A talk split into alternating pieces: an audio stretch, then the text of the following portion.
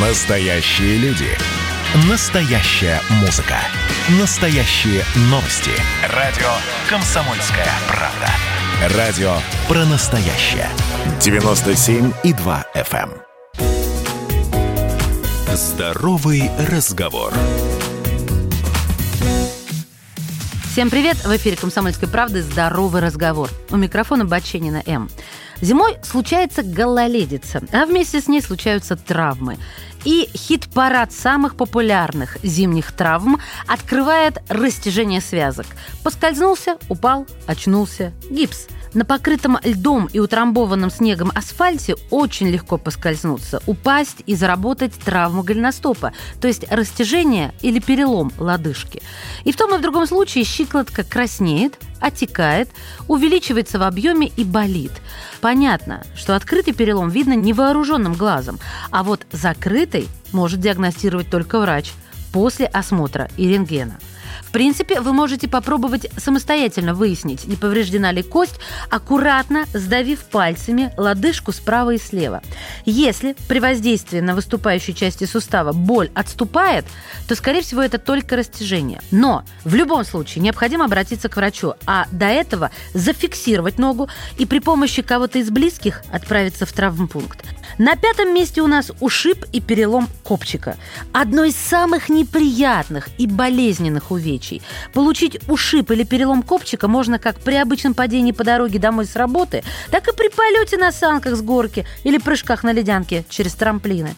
Не заметить такую травму невозможно. Боль в копчике даст о себе знать непременно, и в тяжелых случаях она просто невыносима.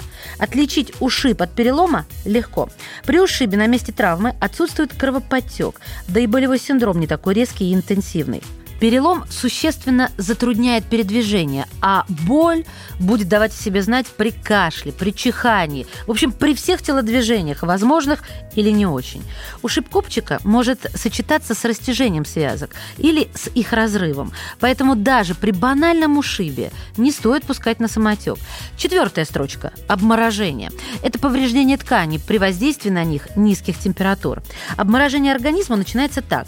Кожные покровы бледнеют, Потом начинается жжение и покалывание. Это опасно тем, что в тяжелых случаях может привести к отмиранию мягких тканей, костей и суставах и даже их последующей ампутации. В этом случае первая помощь – это, конечно, согреть человека.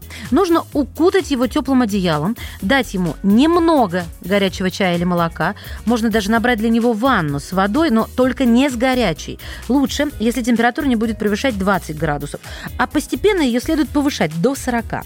Отогревать пострадавшего пострадавшего можно до того момента, пока в теле не восстановится нормальное кровообращение, и кожа не вернет естественный оттенок, и потеплеет, конечно. А вот растирать, делать массаж или производить другие интенсивные действия нельзя. Третье место – переохлаждение. Если при обморожении страдают незащищенные части тела, то при переохлаждении негативное влияние холода испытывает все тело человека.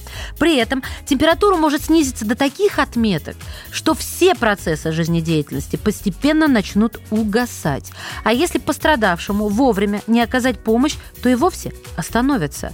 Если вы чувствуете, что замерзаете, иногда достаточно побегать, попрыгать и тому подобное, шевелить пальцами в обуви, совершать вращательные движения стопами и махать руками. Кисти можно спрятать под мышки. Уши и нос периодически растирать руками.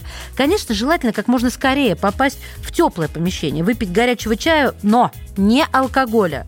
Про травму головы обещаю поговорим отдельно. Это действительно серьезно. Берегите себя. Ваша Маша. Здоровый разговор.